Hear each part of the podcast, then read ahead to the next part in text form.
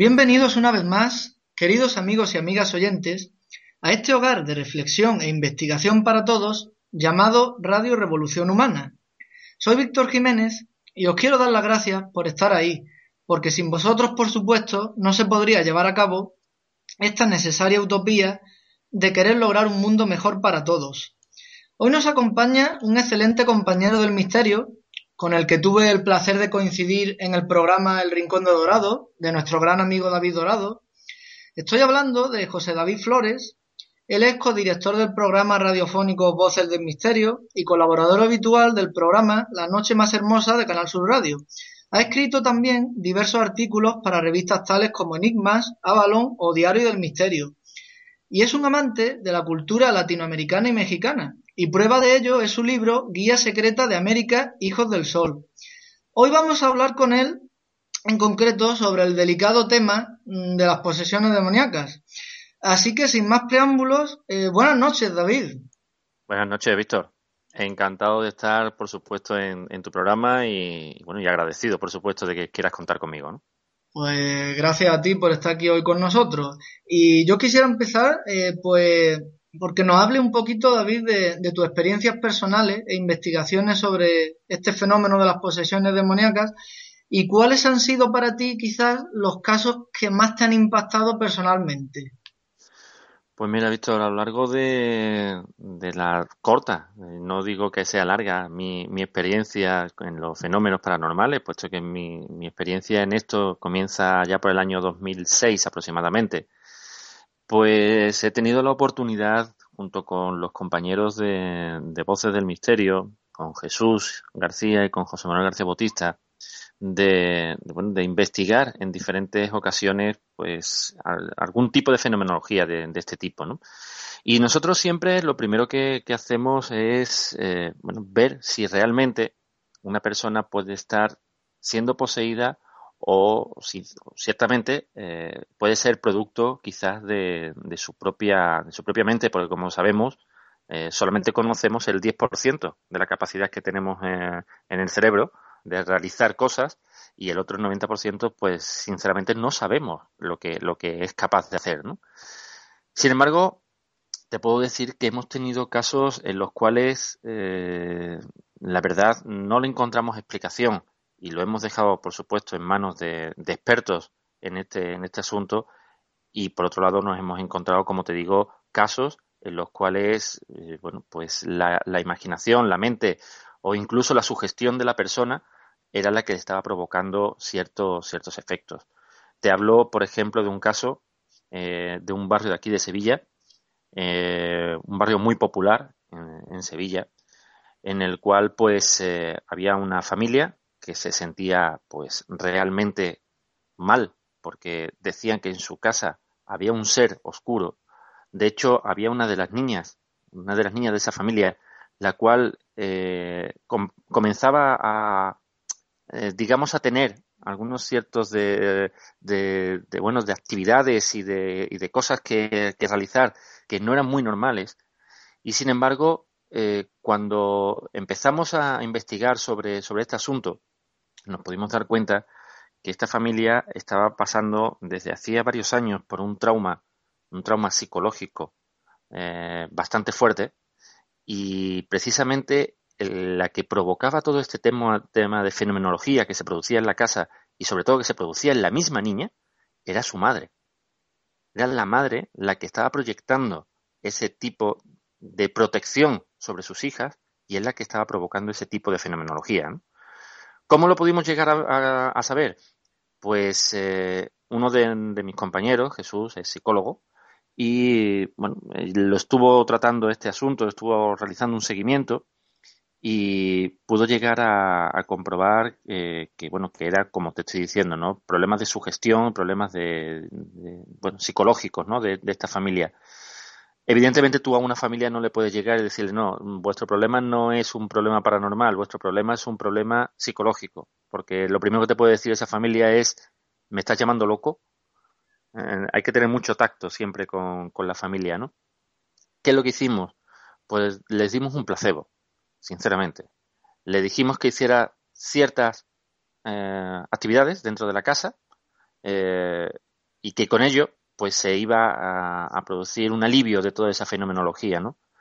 Eh, ¿Cuál fue nuestra sorpresa? Que evidentemente a la semana nos pusimos en contacto con esta familia y efectivamente eh, nos decía que todo se había calmado, de que ya no pasaba nada en su casa y que nos daban las gracias por, por lo que habíamos hecho, ¿no?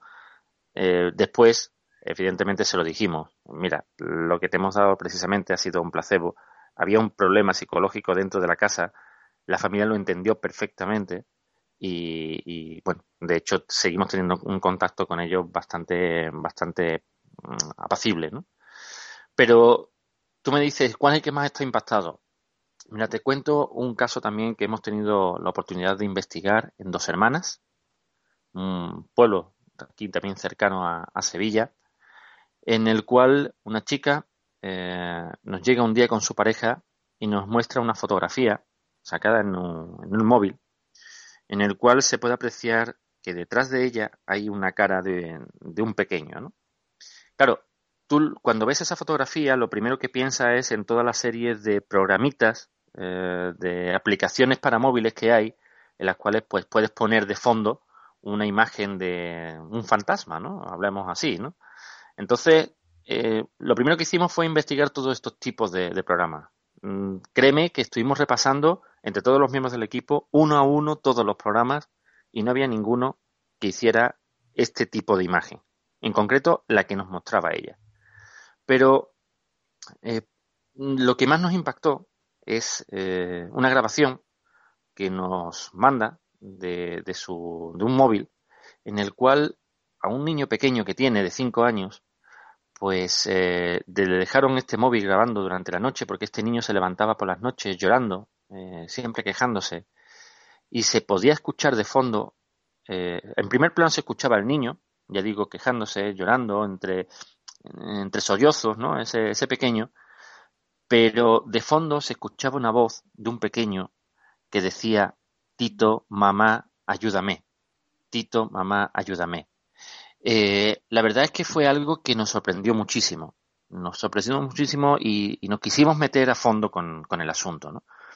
Este pequeño Víctor, fíjate, que por las noches se levantaba como sonámbulo y en las paredes de la casa empezaba a, a dibujar unos dibujos extraños y unos símbolos extraños también que su madre pues no sabía lo que significaba. Cuando nos mostró la fotografía de esos símbolos y tuvimos la oportunidad de, ir a su casa y ver ese tipo de símbolos, ¿cuál fue nuestra sorpresa? Que esos símbolos era escrito en arameo. Era arameo, una lengua muerta, una lengua que como un niño de cinco años es capaz de, de plasmar, ¿no? Bien, pues puestos en contacto con expertos en lenguas muertas, en lenguas antiguas, nos comentan que lo que dice ese, escrito que está poniendo el niño es este niño es mío o es mío, ¿no? Refiriéndose al pequeño. Bien, la verdad es que a nosotros nos preocupó muchísimo todo, todo esto, pero más nos preocupó, Víctor, cuando eh, la pareja de esta chica nos llama una noche, a altas horas de la noche, eh, el hombre estaba prácticamente pues eh, enloquecido, no sabía qué hacer, porque decía que a su chica eh, pues le estaba saliendo una serie de marcas en la espalda, la chica parecía estar como en trance, le salió una serie de marcas en la espalda y que ella decía simplemente que le quemaba, que le quemaba y que le quemaba, ¿no? Cuando le pedimos por favor que levantara la blusa a la chica, y que le hiciera una foto y nos la mandara, imagínate esto a las 2 de la mañana, ¿no? Pues eh, pudimos comprobar eh, que eran arañazos, arañazos dados por toda la espalda y que a lo largo de toda la espalda tenía dibujada la estrella de David, esa estrella de seis puntas que todos conocemos, ¿no? Esa mm. estrella que muchos dirán la estrella de los judíos, ¿no? Pues efectivamente, es lo que tenía dibujado esta chica a lo largo de toda su espalda. Esta chica, ya digo, cae en trance cae eh, en una especie de, sueño profundo, la cual su, su pareja es incapaz de, bueno, de hablar con ella ni, de, mantener una conversación. Ya digo, esta chica parece como si estuviese en sueño y de pronto esta chica comienza a hablar en esa lengua muerta de la cual había escrito ese niño, es decir, en arameo, y empieza a querer pegarle a todo el mundo que está alrededor. Esto, entre otros, es eh, ese tipo de, fenomenología que se da precisamente en las personas poseídas, ¿no? esa mm, fuerza que no tiene parangón, esa, ese don de lengua que es capaz de tener una persona sin que la conozca siquiera, una persona cuando es poseída es capaz de poder hablar en cualquier idioma, aunque no lo conozca, digamos, en estado normal, y esta chica pues estaba juntando pues con todo ese tipo de, fenomenología en sí misma, ¿no?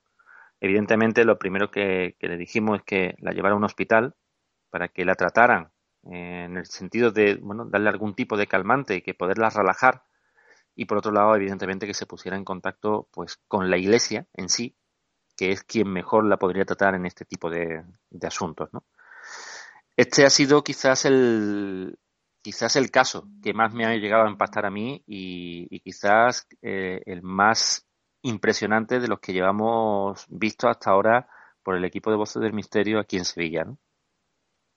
Y cuando hablamos en concreto, por ejemplo, como casos como este que nos acabas de contar, David, mm, yo no puedo, yo no puedo evitar preguntarme y, y te preguntaría a ti también para ver ¿Qué podemos decir? Porque, mm, bueno, siempre hablando, por supuesto, desde, desde el supuesto de que ni, ni afirmamos ni negamos, pero como, como me gusta a mí decir, ¿no? Si somos capaces de esperárnoslo todo, nunca nos llevaremos sorpresas, ¿no? Entonces, vamos a poner supuesto de que realmente, y vuelvo a decir que es un supuesto, pero vamos a ponerlo en el supuesto de que realmente fuera que, mm, que en este caso en concreto sí que hubo alguna especie de, llamémosle, entidad que de alguna manera poseyó a esta persona. La pregunta sería la siguiente. ¿Tú piensas que las víctimas ¿no? de estas posesiones son elegidas eh, en cierta manera mm, por algo en concreto, por ejemplo, por ser personas débiles mentalmente, o simplemente les toca a ellos por obra de, del azar y de la casualidad? Que esta entidad no tiene, eh, digamos, eh, una víctima predeterminada, simplemente entra y, y, sin más. ¿Cómo abordamos esto? A ver, eh, es cierto que después de, detrás de cada una de, unas posesiones, de unas posesiones, de un, tipo de este, de este tipo de fenómeno, ¿no? Pues siempre hay un porqué, siempre hay una causa, una casualidad, ¿no? No una casualidad, sino una causalidad, ¿no? Eh, ¿Cuál puede ser? Hay, infinidad de ellas. Mira, yo te puedo contar de casos aquí en Sevilla que tengamos conocimiento, no porque nosotros lo hayamos estudiado, sino simplemente porque tenemos conocimiento de ello, porque otros compañeros sí lo han estudiado de que ha habido tipo de posesiones por causas de una caja D-Book. Eh, todos sabemos lo que es ese tipo de caja, ¿no? Eh, o lo habremos visto, por ejemplo, en la película El origen del mal, ¿no? Esa caja de origen judío, parece que estoy antisemita, pero no es así, ¿eh? que conste. Pero esa caja de origen judío en los cuales, pues, eh, cuenta la tradición judía que en ella guardan lo que es el espíritu, precisamente, de, de un demonio, y que, eh, bueno, ahí lo tienen que guardar y que nunca se debe de abrir esa caja para que no se libere, ¿no? Ese espíritu, ¿no? Bien, pues eh, ha habido casos aquí en Sevilla en lo que ha sido, tras una caja Dibu, tras la apertura de una caja Dibu, el tema de una posesión. En otros casos ha habido, por ejemplo, casos en los que eh, ha, habido posesión detrás de una Ouija, después de haberse realizado una Ouija. O ha habido casos después de haber hecho una invocación o un ritual satánico.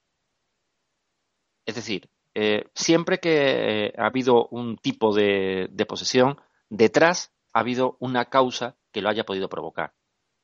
Ah, También es cierto. Sí. Aquí podríamos entonces nombrar a, aquel, aquel refrán de que la curiosidad mató al gato, ¿no? Efectivamente, efectivamente. Aunque también te puedo decir que mm, también hay casos evidentemente, en lo que parece ser que cuando una persona es muy débil mentalmente, como bien decías, pues parece ser que es mucho más abierta a que este tipo de entidades que nos rodean, porque todo hay que decirlo, este tipo de entidades nos rodean allá por donde vayamos. Te puedes encontrar en cualquier sitio, en el menos, eh, menos esperado, te puedes encontrar algún tipo de entidad maligna que pueda llegar a provocar un daño. Pues eh, es cierto de que a estas personas que tengan esa eh, debilidad mental, pues es más fácil que puedan ser atacadas, ¿no? Pero también te puedo decir que hay personas que son mentalmente muy fuertes y han sido poseídas. Te cuento el caso, por ejemplo, de una, amiga, eh, una amiga que es medium, eh, se llama Laura Rivas, es la, medium más importante que existe actualmente en Latinoamérica, la cual, tras realizar una investigación en, el Panteón de Dolores, en, el cementerio más grande del mundo, donde hay enterradas más de 6 millones de personas, que se encuentran en México, Distrito Federal, pues esta persona fue poseída. Y estamos hablando de una persona que es mentalmente muy fuerte y una persona que está acostumbrada a todo este tipo de, fenomenología, ¿no? Sin embargo, ella fue poseída y fue poseída de tal forma que incluso hay grabaciones, yo tengo esa grabación, en la cual ella habla, está gritando y se pueden escuchar hasta tres voces diferentes saliendo de ella, lo que se llama la xenoglosia. Bien, pues, en fin, eh, hay infinidad de, causalidades que pueden provocar el tema de una posesión. Pero sí es cierto, como te digo, que aun siendo fuerte, como te decía en el caso de Laura Rivas, hay una causa que podía provocar esto, y es que estaba realizando una investigación en un lugar que, bueno, todos sabemos que un cementerio es muy dado a que existan espíritus. Si no hay un espíritu en un cementerio, en pocos sitios más puede haber, ¿no? Claro, lo que pasa es que quizás, aunque sea fuerte mentalmente, como dices, pero claro, al ser esta persona medium, eh, claro, hay veces que los medium no están, eh, digamos, protegidos por su poder. Eh, me explico. Mm, al, ellos tener esa capacidad, entre comillas, de poder entrar en contacto con esas otras dimensiones o planos, llamémosle, también pueden estar a su vez expuestos al peligro, ¿no? De estas dimensiones. Claro. Claro, por eso digo que, aun siendo una persona fuerte, eh, hay una causa que provoca precisamente esta posesión que le pasa a Laura. Y es precisamente el estar realizando esta investigación en un lugar donde esa fuerza va debilitándose, debilitándose poco a poco. Todos sabemos que el que nos hayamos metido en una investigación, tarde o temprano acabas con las fuerzas, parece como si te las fuesen consumiendo, ¿no? Esa energía parece que se va agotando poco a poco hasta llegar un momento en el que ya es cuando te tienes que ir, ¿no? Porque parece que te vas a caer incluso al suelo, ¿no? Pues esto es más o menos lo que le llega a pasar a Laura, ¿no? Laura se va debilitando poco a poco hasta llegar un momento en el que esa entidad, esa entidad oscura, vamos a llamarla así, pues la posee, la posee y ya digo, llega un momento en el que de ella llega a salir hasta tres voces diferentes. Sí, la verdad es que son cosas que, hay que tenerlas bastante en cuenta. Y por ejemplo, hoy en día, eh, bueno, observamos que hoy en día no existe, pues bueno, una cantidad muy considerable de películas que hablan de estos temas, ¿no? De las posesiones diabólicas y de familias que lo pasan, pues realmente mal debido a ello. Yo personalmente, la verdad es que soy muy seguidor de estas películas, las procuro ver casi todas, pero no por el simple hecho del morbo como muchas personas de ver la película no, yo más bien es por, por, ver qué se puede, qué, podemos extraer de ello y si realmente puede haber algo de cierto en esto, ¿no? Pero yo, yo, te pregunto, David, ¿tú qué piensas de estas películas? Eh, eh, ¿Pueden estar basadas algunas realmente en hechos reales? Eh, ¿O piensas que puede obedecer más bien a veces a una estrategia de marketing para que la gente sienta ese morbo, esa curiosidad por ver estas películas? A ver, yo creo que hay de todo. Evidentemente hay películas que se basan en hechos reales, entre comillas, y permíteme que te, que te diga entre comillas, y ahora te explicaré el por qué, como puede ser el exorcismo de Emily Rose. Eh, todos sabemos que es el exorcismo realmente es de Annalise Mitchell, que es el nombre real de, de, esta chica, esta chica alemana que, era de Baviera y que, que fallece después de, un periodo largo de exorcismo por parte de un sacerdote, pues, eh, y lo hay también al estilo de la película de El Ente, por ejemplo, esa magnífica para mí película que, se realiza sobre unos fenómenos también reales y que, bueno, mm, supuestamente todo esto ha llegado a pasar. ¿Y por qué te digo supuestamente? Pues verás, porque yo para mí el exorcismo de Annalise Mitchell tiene mucho de enfermedad y no tanto de posesión. Y diráis, joder, lo que está diciendo David, ¿no? Pues sí, eh, yo pienso, sinceramente, que Annalise Mitchell no estaba tan poseída como el problema que había eh, y ya lo he dicho antes también, psicológico dentro de esa familia. Estamos hablando de una familia que era completamente, eh, bueno, pues católica, no, lo siguiente, ¿no? Eh, una, una, familia que la religión la llevaba a rajatabla, una familia que, que bueno, mm, se centraba todo en torno a, lo que era la religión, ¿no? En el cual esta chica, una chica joven, que se enamora de, de un chico, pues se tiene que ir a la universidad, se aleja de este centro de, su familia, que empieza a vivir una serie de fenómenos que acaban, pues como todos sabemos, ¿no? con la muerte de, la misma. Entre medio, eh, los médicos diciendo que si es ataques epilépticos, que es problemas psicológicos de la chica, problemas eh, neuronales. Por otro lado, la iglesia, evidentemente, la iglesia a la que pertenecía su familia, diciendo que esos problemas venían provocados porque el diablo la había poseído.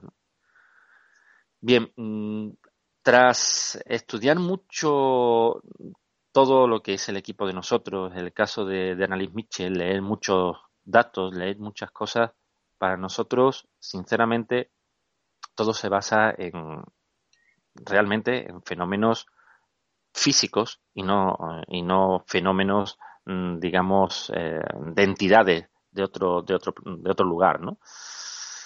Por lo tanto, la película, las películas pueden estar basadas en hechos reales, sí, evidentemente sí están basadas en hechos reales. Que esos hechos reales sean posesiones realmente, pues mire usted, no lo sé, no lo puedo llegar a saber del todo. Yo decimos, a ver, nosotros decimos una cosa siempre, ¿no? Mi hipótesis es tan válida como la tuya y como la del otro. Eh, nosotros no, no, tenemos la verdad absoluta de nada, de nada. Nosotros planteamos nuestras hipótesis, nosotros planteamos nuestras teorías, ¿no? Eh, para nosotros, Annalise Mitchell, el caso de Annalise Mitchell es un caso realmente mm, para nosotros, para nosotros ya digo, pues problemas eh, mentales de la chica. El Rito, otra película que recientemente salió eh, en, tema de, televisión y que, bueno, pues en tema de cine, ¿no? Mejor dicho, y que también se trata de, posesiones y demás, pues aquí estamos hablando quizás de, algo que tiene menos explicación, ¿no?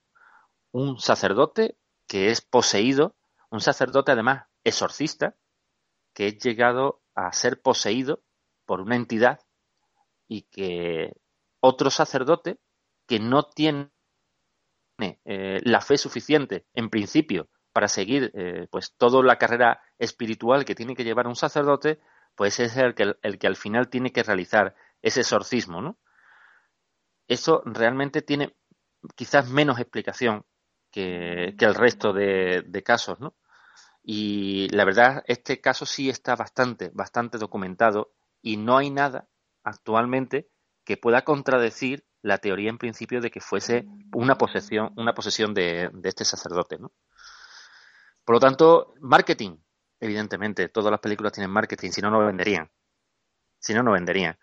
Pero sí es cierto que hay películas que han sido, pues, o han tratado el tema de las posesiones con muchísimo rigor, con muchísimo rigor, y hay otro tipo de películas que esas posesiones, pues, la han tomado, pues, simplemente por vender una cinta, vender después, posteriormente, DVDs y olvidándose realmente de lo que es quizás un exorcismo, de lo que es una posesión y de lo que es realmente una investigación de los fenómenos de posesión de una persona. Bueno, luego tenemos también el clásico del, resplandor, ¿no? De, basado en la gran obra de Stephen King, que para mí personalmente es de los que quizás más, más abiertamente muestran cómo una persona puede llegar a transformarse cuando, cuando estas entidades toman parte de él. Y claro, y sí que incluso la película del exorcista. Sí, sí. Incluso la película de Exorcista. Que no era una niña, era un niño, pero bueno. y sí que es cierto que, algunos escritores sí que a veces, pues dijéramos la inspiración, ¿no? Que, que ellos dicen que tienen, sí que a veces es verdad que incluso, pues tengo entendido que se fijan, ¿no? En casos reales para tener la inspiración. Pues sí que es curioso que, pues eso, ¿no? Que muchas personas pueden, claro, siempre tendremos la duda de, de, realmente se fijó en algo sucedido, esta persona sale solo de su mente esto, pero bueno, sí que es curioso que, por ejemplo, a veces leemos libros mm, que bueno, que se nos vende lógicamente, ¿no? Como ciencia ficción, pero luego personas mm, que, que nos dedicamos a investigar estas cosas, y, tú lo sabes, luego eh, apenas entre casos supuestamente reales y, de libros, ¿no? Pues apenas hay a veces diferencia entre lo que se están narrando en esos libros y entre lo que uno ha preguntado a personas a personas eh, eh, físicas, ¿no? Entonces, Sí. sí que siempre nos quedaremos con la duda de hasta dónde llega la mentira y hasta dónde puedo extraer datos reales de... Claro. Porque ha, habido personas que se han molestado incluso, en, por ejemplo, en el tema de... Mm, que bueno, no tiene mucho que ver con las posesiones, pero sí con el tema del mal, ¿no? Y esto hubo... Sé que hay personas que se han molestado incluso en ver si la controvertida película esta de Hostel... Sí ha habido personas que se han molestado, pero seriamente, en, ver hasta dónde llegaba eso. Si eso era verdad que, y por lo visto, pues no llegaron a mucha ciencia cierta, pero sí que, sí que han visto que en Tailandia, por ejemplo, sí que hay cosas que, que son muy parecidas a lo que se hace en hostel y, bueno, ¿qué vamos a decir? ¿No? Ya conocemos a veces, por desgracia, hasta dónde puede llegar el, los extremos de la maldad humana, ¿no? Es que hay, hay cosas, Víctor, eh, disculpa, que es que eh, tiene los autores tienen muchas veces capacidad de, hacernos meter en una historia hasta tal punto de llegarnos a creer la historia. Sí, sí, claro, es el problema, que te lo crees. claro, es que eh, te pongo un ejemplo fuera de lo que es el tema de, de lo paranormal, ¿no? te hablo del Código da Vinci. Mm.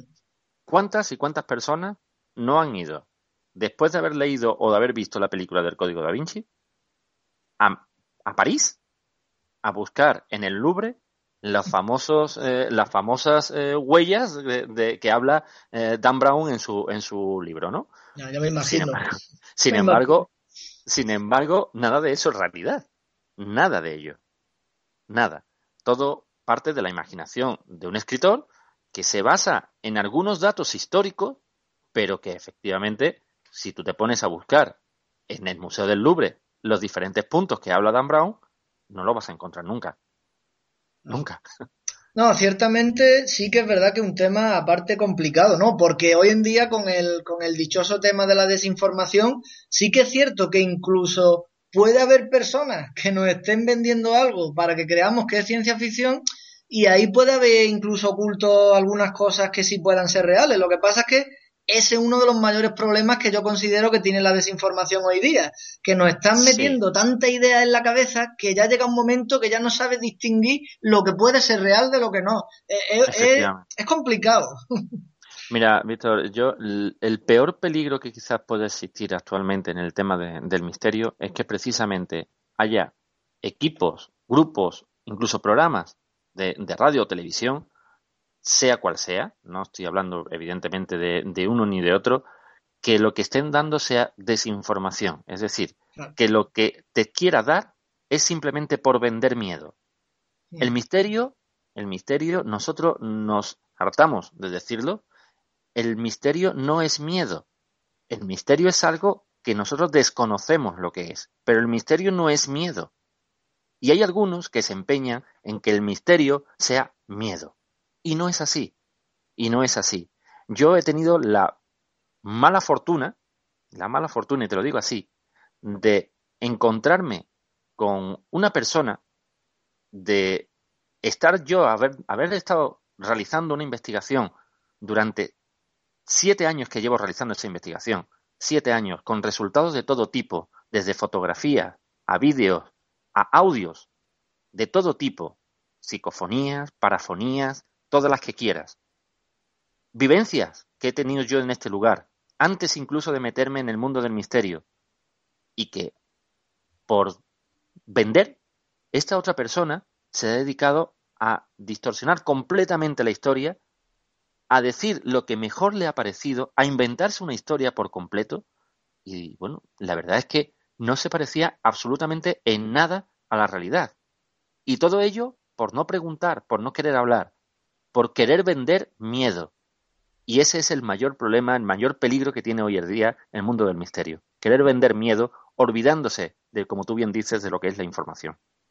Claro, es que por eso, es que hay que saber ver cuando, porque por ejemplo yo, pues bueno, nuestro oyente, imagino que estarán viendo que nosotros, pues, humildemente estamos intentando abordar el tema, pero aquí, aquí en ningún momento estamos haciendo, como, como se sabe que hacen muchísimos autores, aquí en ningún momento aquí estamos proclamando que tenemos la verdad absoluta, ni nos estamos intentando, como dice la gente, montar una película.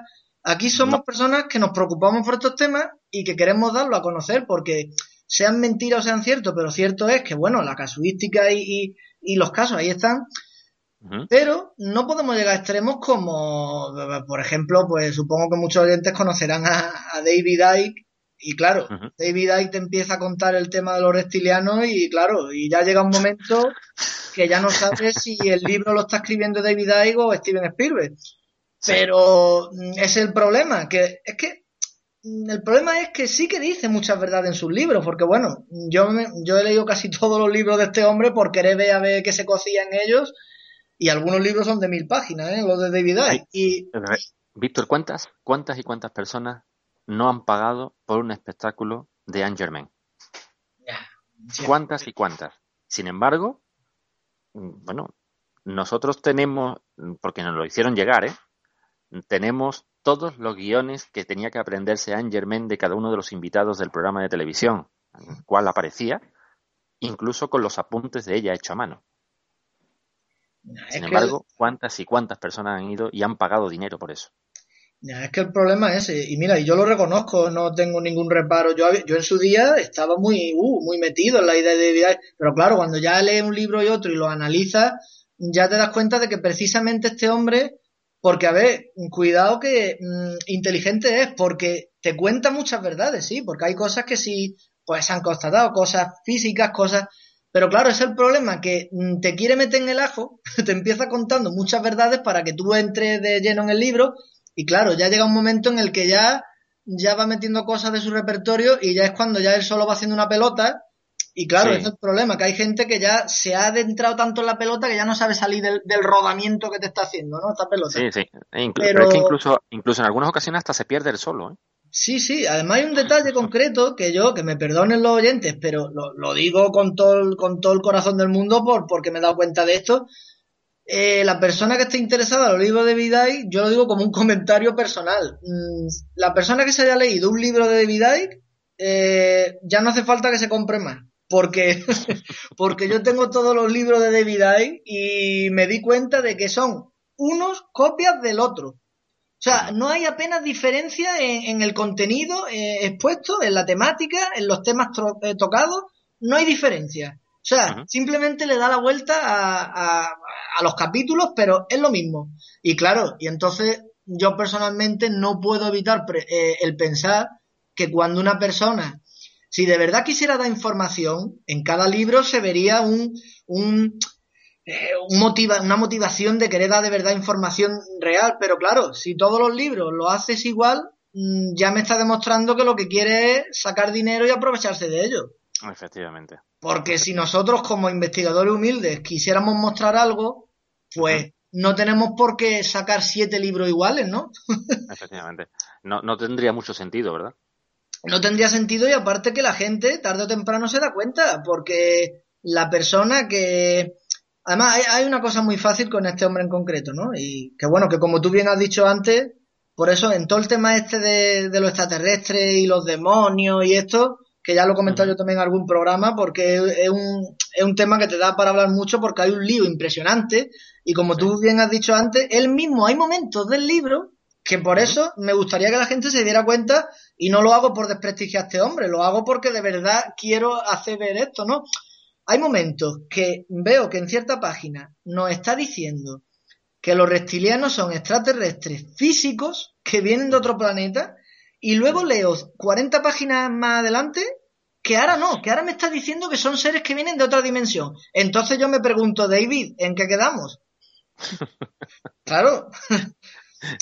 Y hay un lío todo Porque bueno, una persona que tuvo en su día eh, mucha categoría y si se vio que esa persona se informó en serio, como el, gran James Ballet, que el James Ballet pues sí que nos dio a entender toda esta posibilidad, ya que estamos tocando hoy el tema de las posesiones demoníacas ¿no? y, de lo, y de la entidad del demonio en sí, sí que es verdad que, mm, que se nos ha hecho ver ya muchas veces que, el tema extraterrestre y demonios puede estar más unido de lo que nos imaginamos. Es un tema, pero claro, cuando vemos estudios serios, sí, pero ya te digo que, en concreto David Icke, pues mm, ya, ya le tengo pensado dedicarle un programa en el futuro, pero por eso no, no nos vamos a explayar más hoy en David Icke porque nos salimos del tema, pero pero bueno, como viene, como viene en relación a lo que estamos hablando, que, que para todos, sean posesiones demoníacas, sean extraterrestres, sean psicofonías, sean para todo tenemos que analizarlo todo muy bien con lupa y no, no creernos lo primero que nos llegue. O sea. No, no, en absoluto. En absoluto. Yo por eso, como te decía, yo admiro y tengo pues la cosa de decir que son amigos, amigos míos, de autores, autores, periodistas, investigadores, que, que bueno, sé que se han metido, sé que se meten, sé que, que, que gastan un dinero en, en realizar una investigación para después plasmar lo que es la realidad de esa investigación llámese Lorenzo Fernández Bueno, llámese Francisco Contreras, llámese Juan José Revenga, llámese José Manuel García Bautista. Son personas que escriben lo que realmente han estado investigando, han ido al sitio a investigar lo que han escrito y no te están contando algo que, bueno, es fruto de su imaginación. No, en absoluto, en absoluto. El otro día tuve la, suerte de estar en la presentación del nuevo libro de Lorenzo Fernández Bueno, 99 lugares eh, donde pasar miedo. Y la verdad es que eh, eh, me sorprendía cada vez que decía, porque cuando estuve en este lugar, cuando estaba, y estamos hablando de que él estuvo, me, estaba hablando de lugares que me daba igual si estaba en Sudamérica, si estaba en Norteamérica, de pronto se me iba al este, de, al este de Europa, de pronto se encontraba en España. Realmente son personas que se mueven a lo largo y ancho del mundo para contarte lo que ellos han vivido, lo que ellos han investigado y por supuesto te cuentan la verdad de lo que ellos han podido vivir en cada uno de esos sitios. Sí. es que hay que... Voy a decir una cosa y, me arriesgo mucho, ¿no? Pero que me perdonen los oyentes que sean seguidores de Juan José Benítez, porque yo he sido muchos años también seguidor de él y no quita que tengan muchas cosas interesantes. Pero, por ejemplo, si, si queremos hacer caso de esta búsqueda honesta y sincera de, la verdad de las cosas, claro, en el tema, por ejemplo, de, la experiencia cercana a la muerte, pues claro, yo hago un análisis y hago el siguiente.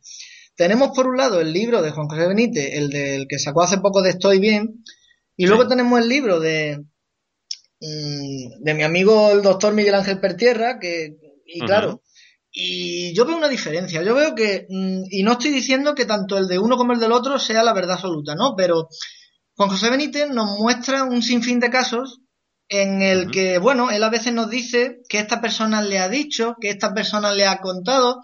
Él a veces mete mucha de su narrativa, ¿no? Propia de él, pero ¿qué ocurre? Que claro, no tengo más remedio que, que mm, si luego veo la excelente obra de, de Miguel Ángel Pertierra, de la última puerta, Claro, estamos hablando de una persona que sí que ha vivido en persona, en su experiencia en hospitales durante muchos años, y se ha molestado en recopilar en primera persona estos casos. Entonces, claro, si yo tengo que ser honesto y sincero y decirme a quién tengo y debo creerme más, pues no tengo más remedio, y que me perdonen, por eso digo que me perdonen los fans de Juan José Benítez, que yo también lo soy, pero eh, a la hora de hacer una investigación seria, mm, siempre me voy a quedar más con el libro de, con la última puerta que con el libro de Juan José Benítez. Claro, pasaría lo mismo que si eh, cogemos el libro inacabado, ¿no? De el doctor don Enrique Vila, ¿no? Este médico que, que, bueno, estaba escribiendo ese libro llamado Experiencias cercanas a la muerte y que falleció precisamente antes de, poderlo terminar, ¿no?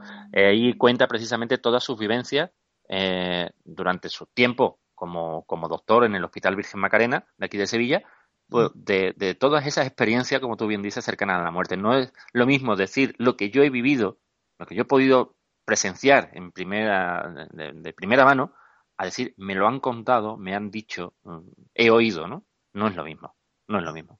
Además, he de decir que yo tengo el honor y el placer de haber conocido personalmente a Miguel Ángel Pertierra y una persona, vamos, aparte de una persona de un trato cercano y muy afable, lo veo una persona sincera y honesta en su búsqueda de la verdad, porque bueno, mm, de, de, Juan José Benítez podríamos decir muchas cosas, no, no vamos a entrar en ello porque requeriría otro programa, ¿no? Pero claro, ahí tenemos, por ejemplo, el polémico tema de Caballo de Troya, en el que ya sabemos que, que hay gente dividida, ¿no? Hay quien dice que sí, que realmente se fue al pasado a ver a Jesucristo, y hay quien dice, pues que lógicamente, pues una historia que se inventó Juan José Benítez, que cada uno, pues... Entonces, el tema, el tema de los libros del incluso Han llegado, incluso han llegado a decir que son copias de otro libro. plagio. Mm. El libro Durantia se ha hablado mucho. Exacto. Por lo tanto, claro, no quiero.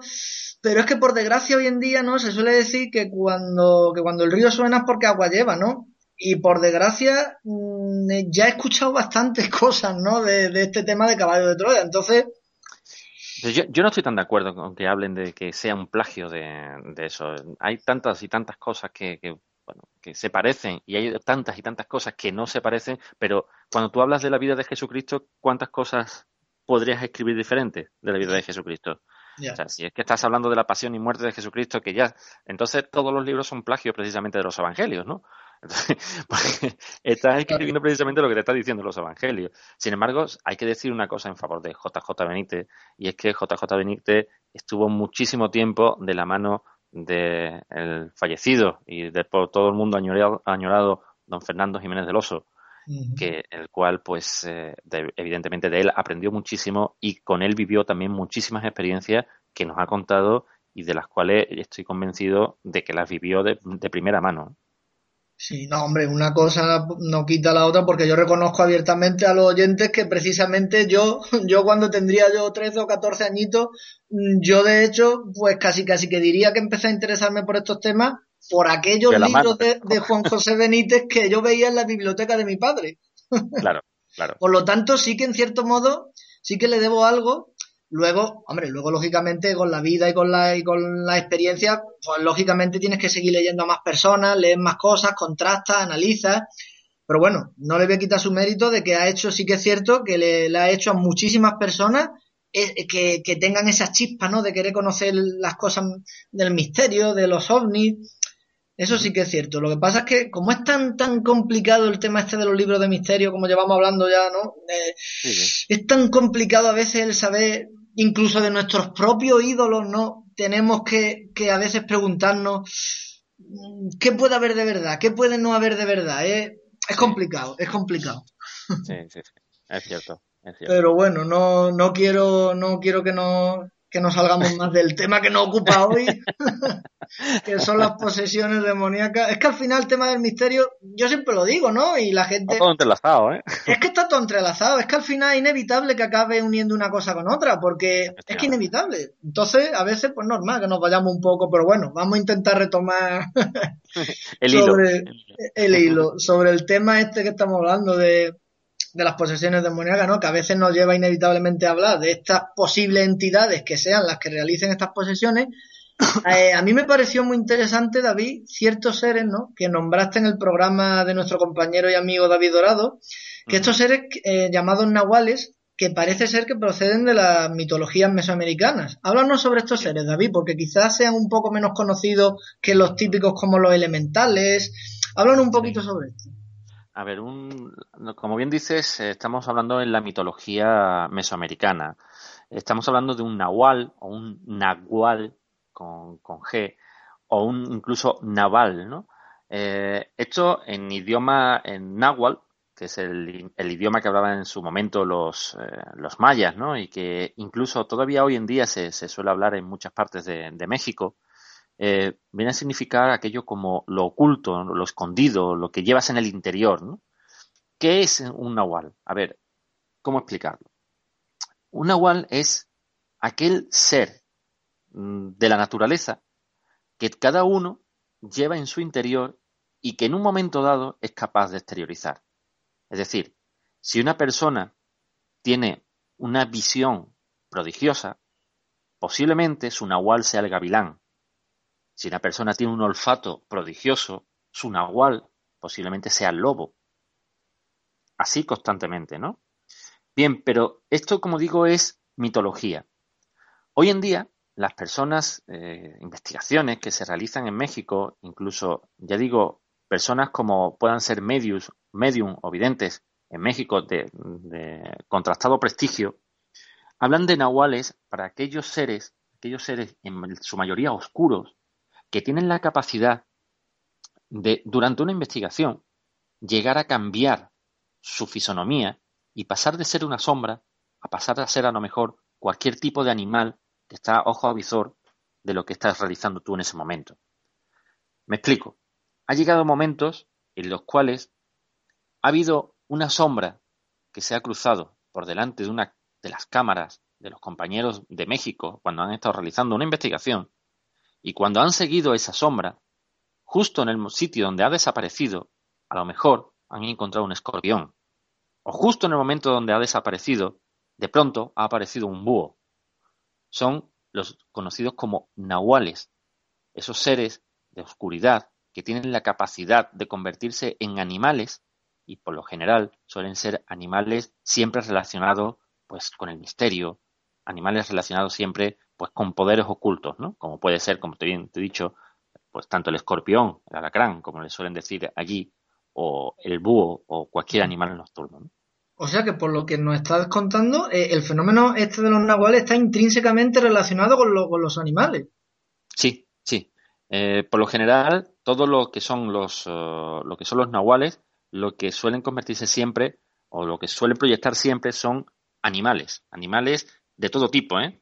Desde un coyote a un colibrí, a, ya digo, a cualquier otro tipo, como te, he comentado antes, de, bueno, pues de un gavilán o, de cualquier otro otro animal, ¿no? Lobo, un cualquiera de ellos, ¿no? Es curioso porque mm, se me viene ahora así de pronto, ¿no? A la cabeza, porque, claro, yo no, yo no he investigado en concreto las mitologías mesoamericanas tanto como tú, pero se me viene en concreto el tema de Egipto porque en Egipto también vemos que para cada, dijéramos, divinidad siempre había asociado, por ejemplo, Anubis tenía cara de chacal, Horus era un halcón. Se me viene a la mente quizá esta, esta coincidencia, ¿no? Esta... Efectivamente, porque, porque además esto lo que hace todavía es pues confirmar aún más la relación, la relación que existe entre Mesoamérica y Egipto. Eso Me explico. Existe una teoría, existe una leyenda, una leyenda de la civilización que fundó la civilización madre, como le dicen, que de Mesoamérica, que fue la civilización olmeca, la cual habla que eh, sus antecesores, sus ancestros, venían de más allá del mar. Más allá del mar, ¿qué significa? Pues si estamos, si hablamos de la, de la civilización olmeca, la civilización olmeca es una civilización que eh, estuvo centrada prácticamente toda la parte de Veracruz, toda la parte del Golfo de, México, ¿no? La parte sur del Golfo de México. Si estamos hablando de más allá del mar, estamos hablando más allá del Atlántico. Existen dos versiones. Una, la cual habla que esta civilización habla, en esta leyenda, hablaría de los atlantes. De hecho, eh, los aztecas, azteca, viene de la palabra aztlán, que era la ciudad de donde ellos decían provenir, de Aztlán. Aztlán suena evidente mucho Atlántida, Atlante. Por otro lado, existe la segunda teoría, que es a la que yo me sumo, evidentemente, que es la cual habla de que en épocas pasadas hubo un faraón, y existe constancia de ellos, que mandó 30 naves a surcar los mares, pasar del fin del mundo, que era conocido este estrecho de Gibraltar que tenemos aquí, lo conocían como el fin del mundo, cruzar más allá y ver hasta dónde llegar. Hablan de que de esas 30 naves, solamente dos regresaron. El resto llegaron a tierras desconocidas y allí se quedaron. Curiosamente, si vemos las obras más conocidas de los Olmeca, que son esas cabezas gigantescas, pues Curiosamente, esas cabezas gigantescas tienen rasgos negroides.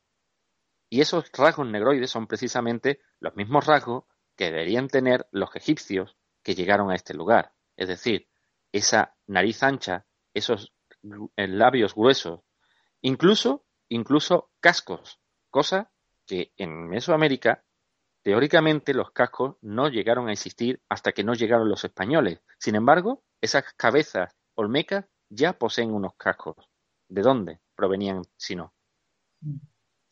Sí, nuevamente volvemos a, ver que, no podemos evitar ver la relación que hay entre, entre tantas cosas, ¿no? El, no preguntarnos por qué en sitios tan distantes entre sí en el mundo, ¿no? Y tan distintos, ¿cómo puede haber semejanzas tan grandes, ¿no?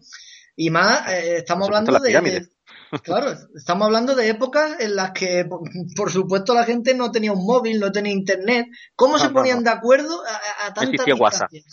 Claro. Existía el WhatsApp. Entonces... existe, mucha correlación, pero no solamente con Mesoamérica, ¿eh? también con Sudamérica.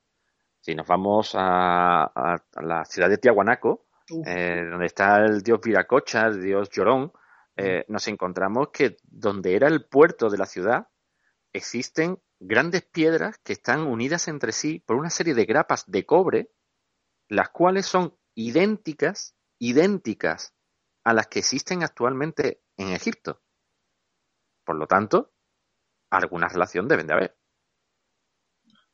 Si es que en el tema que, estamos tocando de, las posesiones, mm, es que al final te das cuenta de que, de que estos fenómenos, pues al contrario de lo que pueda pensar mucha gente hoy día, ¿no? Que son modas pasajeras del misterio, ¿no? Que si, uy, ahora habla mucho la gente de esto, o de la ECM, ¿no? Que es de lo que ahora se habla mucho.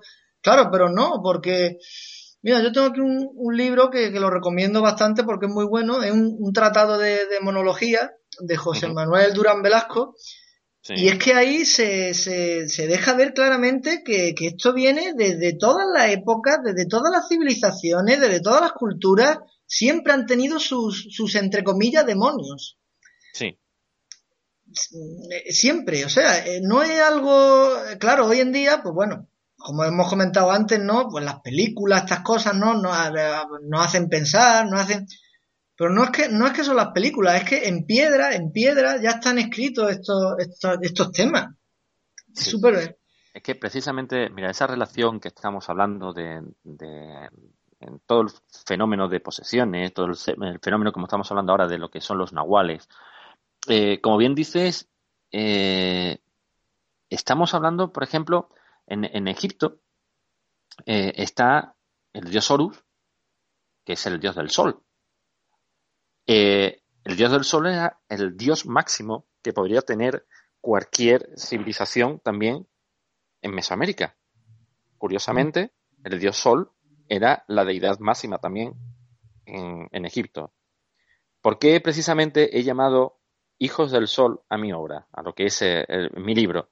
Precisamente por eso, porque todas las civilizaciones, curiosamente, distantes entre sí miles de kilómetros, imposible en aquella época de que tuviesen un contacto entre sí. Imagínate la civilización inca teniendo un contacto con la, con la civilización azteca. Mm. Imagínate lo que podría haber sido eso. O con la civilización maya. Imagínate, ¿no? Pues todas las civilizaciones que te puedas encontrar, todas las civilizaciones que te puedas encontrar en América, ya no digo Mesoamérica, sino en América, desde aztecas, mayas, si te vas al sur, los incas, o si te vas incluso un poco más al norte de estos incas, como eran los quimbayas, en, Colombia, todos, su deidad máxima siempre era el sol. Curiosamente, en Egipto, su deidad máxima también era el sol. Y curiosamente, hablando de nahuales, el dios sol está con esa cabeza de halcón. Por lo tanto, estamos hablando nuevamente de que un ser superior se convierte en animal. Curiosamente, los nahuales son precisamente esos seres que tienen la capacidad de convertirse en animales. estoy, estoy muy, pero que muy de acuerdo contigo en el tema del sol, porque fíjate que precisamente si volvemos a lo de la desinformación, también tendríamos que decir mucho de este tema del sol, porque eh, fíjate que hasta hoy día mucha gente quiere vender la idea de que ese sol que se ve en los grabados de egipcios no era el Sol. Ahora muchos nos quieren decir que eso era el planeta de los Anunnaki, que bueno, un sinfín de historias. Y claro, paranoia que... claro, y tenemos que darnos cuenta que ciertamente el Sol, claro, hoy en día, por desgracia, estamos tan, tan, tan mal acostumbrados con la televisión y con todo, a que consideramos importante, sí, eso, lo que sale por la televisión, pero si nos pensáramos detenidamente, si nos paráramos detenidamente a pensar en el Sol, Es que no me extraña, no me extraña que los antiguos egipcios lo admiraran tanto. Si es que sin el sol no habría vida. Si es que el sol, el propio nombre de nuestro sistema solar lo dice todo. Nuestro sistema de planetas depende del sol. Sí. La Pero claro, la gente no. La vida sin el sol sería imposible.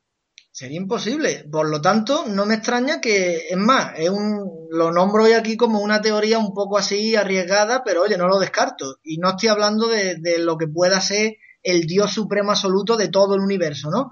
Pero desde luego, mm, yo cada día creo más en una creencia, ¿no? De que si existe algún Dios, aunque sea a nivel de nuestro sistema solar, para mí desde luego sería ese sol del que hablaban todas estas civilizaciones de las que estamos hablando antiguamente, de las que hemos estado hablando, porque ¿a, a quién más le puedes rendir tu atributo y darle la gracia de la vida a lo que te la está dando, ¿no? Claro. Entonces sí que me parece, por eso te digo que estoy bastante de acuerdo en ese, oye, me, me gusta ese título de, Hijos del Sol. Muchas gracias. Es muy, es muy de acuerdo, claro. Aquí ya entraríamos con, el, con la problemática ¿no? del programa de hoy, de los demonios, ¿no? ¿Qué tienen que ver? Claro, muchos se preguntarán, ¿qué tendrán que ver los demonios en esa historia de la humanidad? ¿Qué, ¿Cómo influirían en ella? Porque claro, ya eh, también podríamos tocar, ¿no? El, el tema de siempre, ¿no? Que siempre tiene que salir, es inevitable, de que si nos damos cuenta, en la Biblia, al margen de que podamos creer en, o en ella o no, de lo tergiversada que pueda estar o no, pero, oye, sí es cierto que ahí en la Biblia, no sé tú qué pensarás, eh, David, pero claro, yo aprecio ahí claramente, en el caso de que fuera eso tal y como nos lo cuentan, ¿no? Yo aprecio de que qué casualidad, oye, mm, de que precisamente el, eh, en el momento en el que el ser humano entra en contacto y hace caso de las tentaciones de ese ser llamado la serpiente, Lucifero, como lo queramos llamar, a partir de ahí precisamente es cuando se nos cuenta que el ser humano empezó a padecer dolencias, que el ser humano empezó a ir por el mal camino, que el ser humano... Entonces yo creo que a partir de aquí sí que hay un neso mm, que tendríamos que tener muy en consideración con estas probables entidades negativas que actúan en el ser humano, ya sea a niveles de posesiones, ya sea a niveles de, sentimientos negativos que vemos en el mundo como guerras. Mm, yo veo esta conexión, no, no sé tú qué pensarás.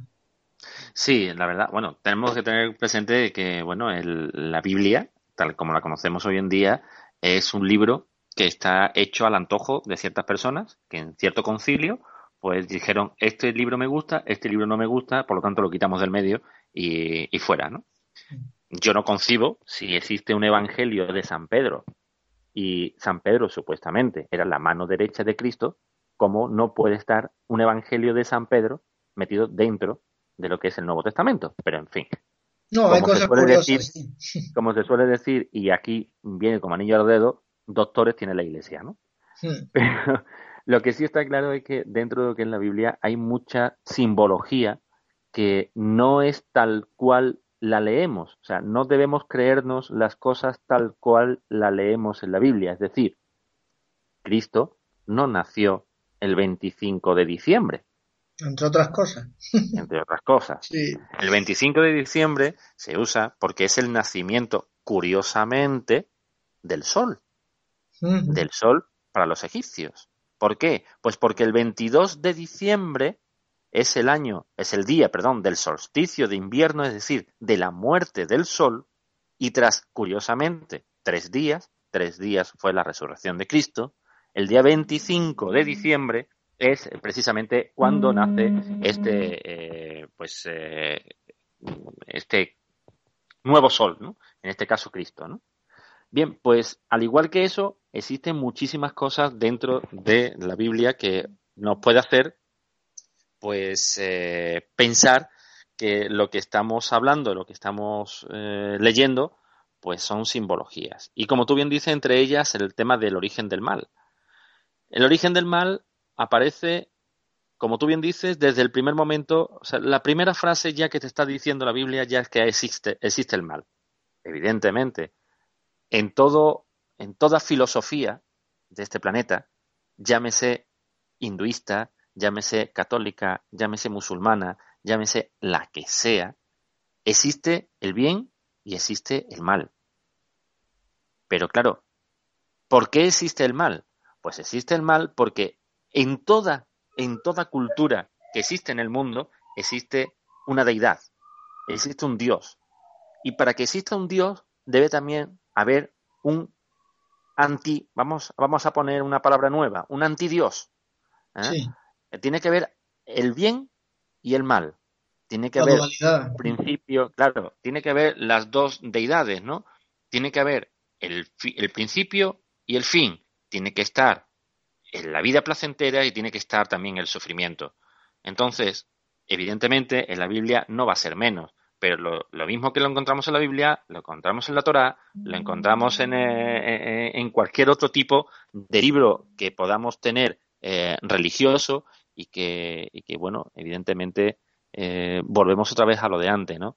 El mundo entero está relacionado entre sí mm. a la hora de hablar precisamente pues de todo este tipo de, de fenómenos y de todo este tipo de, de vida, ¿no? Fíjate que ahora precisamente hemos llegado a uno de los meollos de la cuestión que yo quería llegar porque es un tema que me, que me apasiona porque precisamente te quería hacer ahora, ahora que ha salido el tema del mal, una pregunta que a mí me gusta hacer siempre, ¿no? A casi todos mis invitados porque reconozco que es una cosa que, que me obsesiona, vaya, o sea, y quiero, y quiero, y por lo tanto pues quiero recabar todas las opiniones posibles, ¿no? De cada persona para luego analizar y ver y por eso un libro, vamos. ¿Qué, va, vas a hacer un libro? Vamos. Más o menos. Entonces quería, quería saber, pues, también tu opinión personal, ¿no? Y es la siguiente. Y cuidado que estamos hablando de la, de la pregunta que se lleva haciendo el ser humano, imagínate, desde los, desde los comienzos. La pregunta tiene, ¿no? Tiene tandanga, como se suele decir. ¿De dónde crees, esto pero a nivel personal tuyo, David, ¿de dónde crees que procede el mal en el ser humano? una pregunta complicada. Preguntas se las trae. La pregunta, la pregunta sí, la pregunta es para, para pedir el comodín del público. Pero, sinceramente, eh, mira, mi opinión, el mal del ser humano viene del mismo ser humano.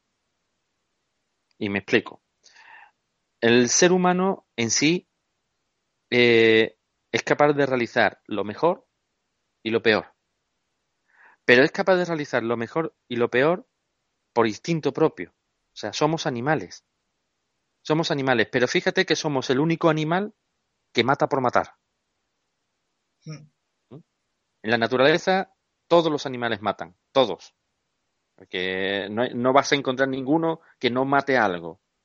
Pero el ser humano es el único que es capaz de matar a su propia raza porque sí. Porque sí. Y lo tenemos hoy en día, mm, bueno, infinidad infinidad de, de, ejemplos a lo largo y ancho también del planeta, ¿no? Cuántas y cuántas guerras salvajes eh, no estamos teniendo, ¿no? Algunas, pues dicen, no, es que está matando por venganza. Otras, no, es que está matando porque esa tierra es suya. ¿La tierra de quién? La tierra es del ser humano, no es de nadie. La tierra, si, cuando se revele en la naturaleza contra el ser humano, que es el único que le está haciendo realmente daño, entonces el ser humano mm, no sé dónde nos vamos a tener que meter. Dice, no, estamos buscando otros planetas donde irnos. ¿De verdad creéis que ese planeta nos va a querer? En vez de cuidar el nuestro.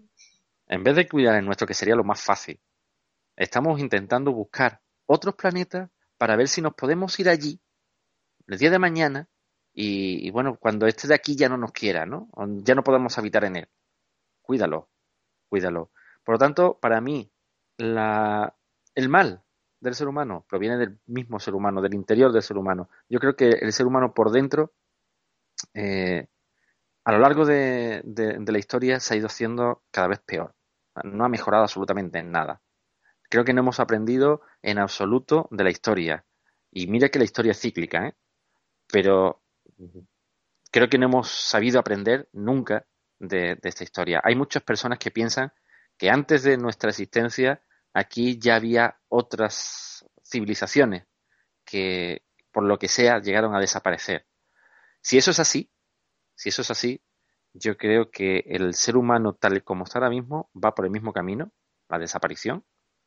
Y la verdad es que si existe dentro de muchos miles de años una nueva civilización que sea capaz de saber de nosotros, mm, van a decir, como dicen aquí algunos habitantes de algunos pueblos de, Sevilla, ¿no? Animalitos.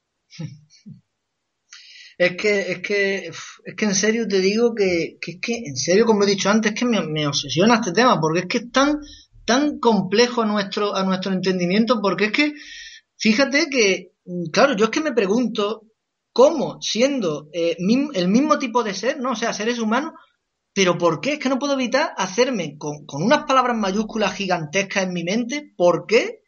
¿Por qué, siendo lo mismo, una persona humana, por ejemplo, siente deseos caritativos de ayudar a los demás, monta organizaciones para los demás, y en cambio otro, siendo el mismo tipo de ser, ¿por qué ese en cambio siente deseo de, de hacerle mal al prójimo, de hacer guerra?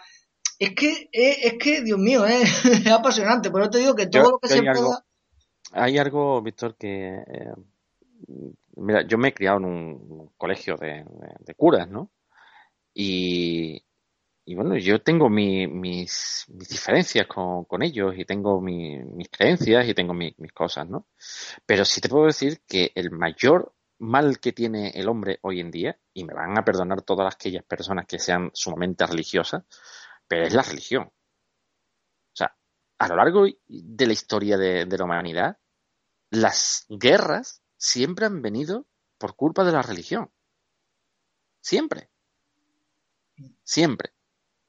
Si mataban a, los judíos porque eran judíos y lo mataban los cristianos. Si los mataban a los, los, árabes, mataban a los cristianos, era porque eran cristianos y no eran árabes. Ahora tenemos el ejemplo en Palestina porque unos son realmente, ¿pensáis que es porque es por la tierra?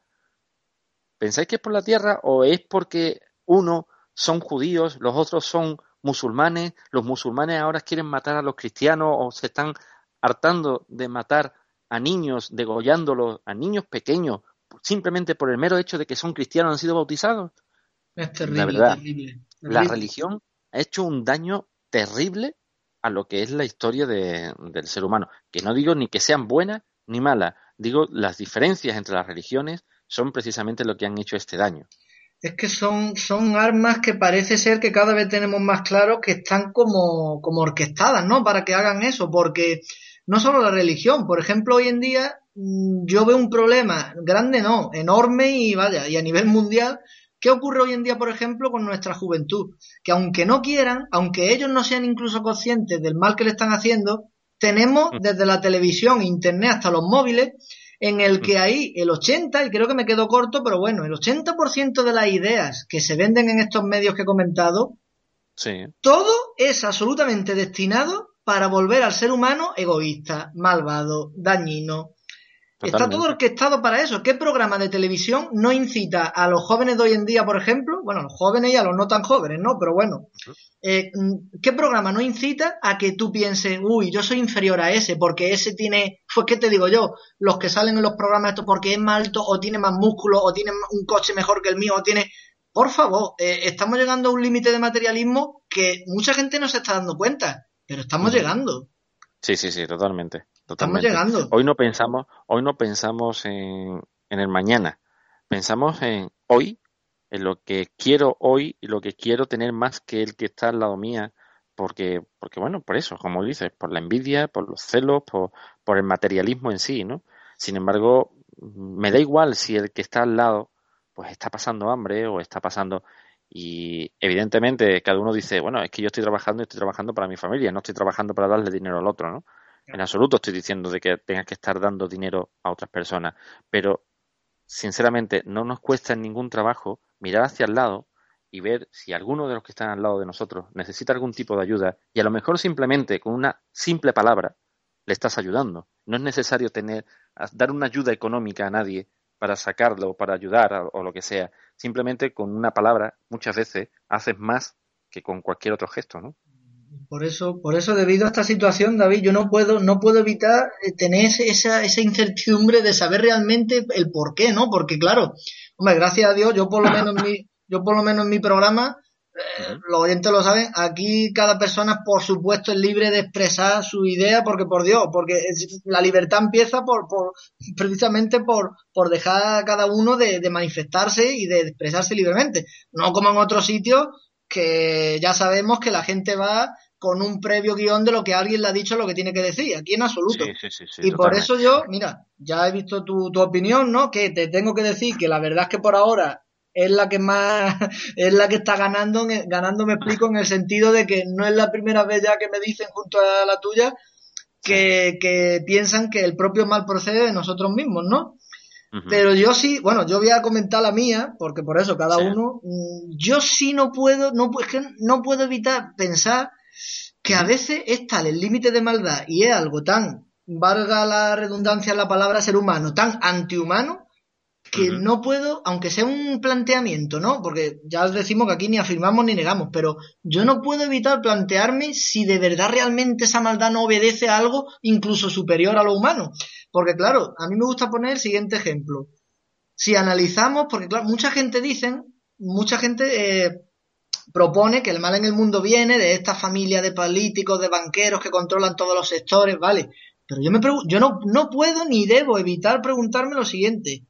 Si esas personas de las que estamos hablando, ya sean los Rockefeller, los Rothschild, bueno, todo el mundo ya, eh, si ya tienen palacios, palacios llenos de dineros con los que mm, podrían vivir siete vidas seguidas, yo entonces me pregunto, ¿lo que hacen solo es por dinero? No, no puede ser, o sea, para mí tiene que obedecer algo más, porque si fuera por el simple hecho de acumular y acumular dinero y dinero, no me cabe, no me, no sé, esta idea me choca, me choca, porque pero hay, hay, algo, hay algo que hay que tener en cuenta, Víctor, y es que el ser humano también es el único animal que es egoísta.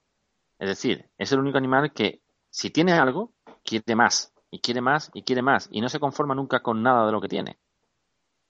Claro, ya estaríamos hablando, claro, yo sí, sí, entiendo lo que dice, ya estaríamos hablando de, de, de, psicopatía, ¿no? De, de, deseo del poder por el poder, ¿no? Efectivamente. Muchos dicen el, el, hombre es el animal más inteligente de la naturaleza. Em, yo muchas veces me pregunto si no es el más torpe. De hecho, yo como, como bien saben los oyentes, yo que soy un gran amante de los animales, pues a veces observamos a los animales y, y, yo creo que está más claro que el agua, como decimos por ahí, ¿no? Por Andalucía. Yo creo que está más claro que el agua que si que si los animales tuvieran la capacidad, bueno, la supuesta, ¿no? Capacidad que tenemos los seres humanos de, de raciocinio y de comprensión y de esto, pues desde luego estarían, bueno, no hace falta que diga que estarían por encima de nosotros, bueno, ¿Mm? muchísimo más. Claro. Porque, porque, tengamos en cuenta que los animales eh, lo que hacen, lo hacen, mm, ¿cómo diríamos? Sin, sin conciencia, ¿no? De lo que están haciendo, ¿no? Ellos actúan por instinto. Pero claro, es que el ser humano, es que cuando actuamos, en teoría se supone que sabemos lo que estamos haciendo. Se supone, digo, claro. Se supone. Se, supone. Porque claro, aquí volveríamos al dedicado tema de hoy de las posesiones, que claro, eh, tú que lo habrás podido ver, ¿no? Como habíamos comentado al principio, en muchas de tus investigaciones, y por eso vuelvo a querer remarcar que me, choca, me choca a mí que el mal proceda solo, del ser humano. Ya hemos visto, ¿no? Que en muchas posesiones eh, las personas que la sufren ya no son ellas mismas. Por lo tanto, en este ejemplo de las posesiones, sí podríamos, tal vez, yo siempre digo tal vez, deducir que ese mal en concreto ya no es del ser humano, ya sí es debido a esa, a esa posible entidad, ¿no? Sí, pero esa posible entidad, teóricamente, en, en muchos de los casos, anteriormente también han sido humanos. Entonces, bueno, esos espíritus que anteriormente habitaron eh, este lugar, ya de por sí ya eran malos. Entonces siguen siendo malos después de haber muerto. Como que el mal se ha ido arrastrando, ¿no? Efectivamente, efectivamente.